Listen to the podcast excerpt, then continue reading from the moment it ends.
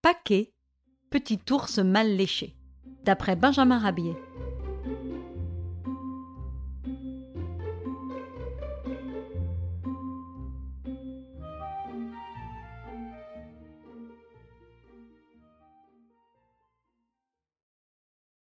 Paquet était un petit ours mal léché, d'humeur vagabonde et de caractère indépendant. Il se lassa bien vite de la vie familiale et un beau matin quitta le logis qu'il avait vu naître pour jouir de la liberté. Je ne suis quand même pas fait pour vivre en ours mal léché, disait-il constamment. Il me semble bien que je suis quelqu'un. De fait, vivant loin de ses congénères, il perdit les habitudes de l'espèce. Alors que ceux-ci font leur toilette comme les chats, en se lissant les poils avec la patte. Lui, plus raffiné, plus civilisé, se débarbouillait tous les matins avec une serviette décrochée sur les cordes à sécher qu'il rencontrait en chemin. Se promenant un matin, il aperçut un récipient en forme de cuvette posé sur un petit banc. L'ustensile était rempli d'un liquide onctueux qui invitait notre paquet à la toilette.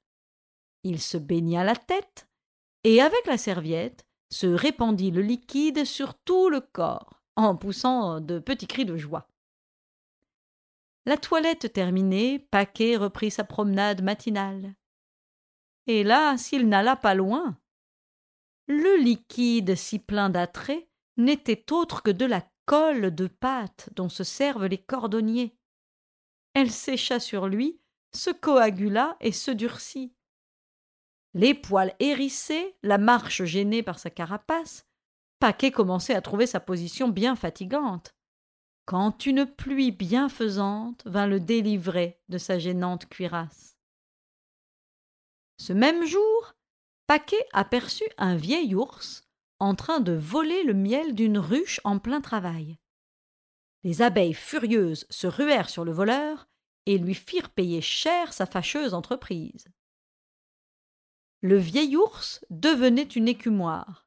D'ailleurs, rendu presque aveugle, il dut se soigner pendant des semaines avant de se remettre. Paquet avait assisté à la scène et en tira ses conclusions.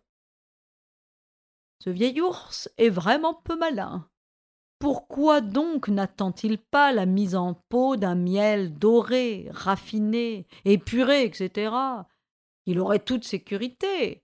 Eh, ainsi, moi, bah, je connais une ferme où le buffet de la salle à manger contient une quantité de grands pots de miel qui font mes délices quand les maîtres sont au champ. Je ne crains pas alors les piqûres d'abeilles, et ma table est toujours abondamment servie. Et pourquoi les autres ours ne font-ils pas comme moi? Le petit ours prétentieux achevait son monologue quand il aperçut un chien errant se désaltérant dans une mare. Regardez, dit Paquet, ce chien qui boit l'eau nauséabonde de cette mare infecte. Et pourquoi ne fait-il pas comme moi? J'approche la demeure des hommes, je trouve toujours là, dans des seaux fraîchement sortis du puits, une eau pure et limpide. Aujourd'hui je ferai mieux, j'imiterai complètement les hommes, et je boirai le contenu de cette bouteille trouvée à la porte d'un cellier. Pauvre petit ours mal léché. Son intelligence sombra bientôt dans les fumées du liquide qu'il venait d'absorber. Le vin des hommes l'avait trahi. Paquet était totalement ivre. Le voilà, déambulant dans la campagne, zigzagant, trébuchant, avançant et reculant. Bref, soudain notre plantigrade ivrogne fut pris d'une formidable envie de dormir. Cherchons un lit, pensa-t-il. Ah, voilà une ferme. Entrons. Oh, tiens, un lit recouvert d'un beau drap blanc. Euh, comme je vais bien dormir. Et Paquet, qui pénétrait alors dans le fournil d'un boulanger, se laissa tomber au milieu d'un pétrin garni de pâtes jusqu'au bord. Peu après, le sommeil se faisant attendre, Paquet sortit comme il put de sa trop moelleuse couchette, et en grelottant gagna la salle à manger voisine, éclairée par un grand feu dans l'âtre. Le petit ours se sécha, se chauffa copieusement en se tournant dans tous les sens devant la flamme. Il se chauffa d'ailleurs si bien que la pâte durcit et roussit. Bientôt Paquet se trouva recouvert d'une croûte dorée, tout comme un pain fantaisie. Petit à petit, par les mouvements qu'il faisait en marchant, la croûte qui l'enveloppait craquela, et par morceaux se détacha de son corps. Paquet se trouva bientôt libre de ses mouvements, mais il était très fatigué. Aussi, avisant un siège, il s'y installa. Ah. Mes amis. Un hurlement d'effroi retentit. Le pauvre petit ours mal léché venait de s'asseoir sur un poêle, que le feu commençait à rougir. Instinctivement, pour atténuer la brûlure, le pauvre animal se jeta dans une rivière qu'il rencontra sur son chemin. Au moment où il allait sortir de l'eau, il se sentit retenu et poussa un cri de douleur. Oh, le petit ours s'était accroché à l'hameçon d'un pêcheur, et l'objet, qui avait pénétré profondément dans la chair, y demeurait fixé. À force de patience et de volonté, Paquet se libéra, et mort de frayeur comme de fatigue, il s'endormit profondément au pied d'un arbre. C'est dans cette position qu'il fut rencontré par M. Moloch, dompteur de fauves et propriétaire d'un cirque ambulant. M. Moloch sortit un gros anneau de fer de sa poche, le passa dans le museau de paquet, et prenant possession de sa trouvaille, entraîna notre ours, qui suivit sans enthousiasme.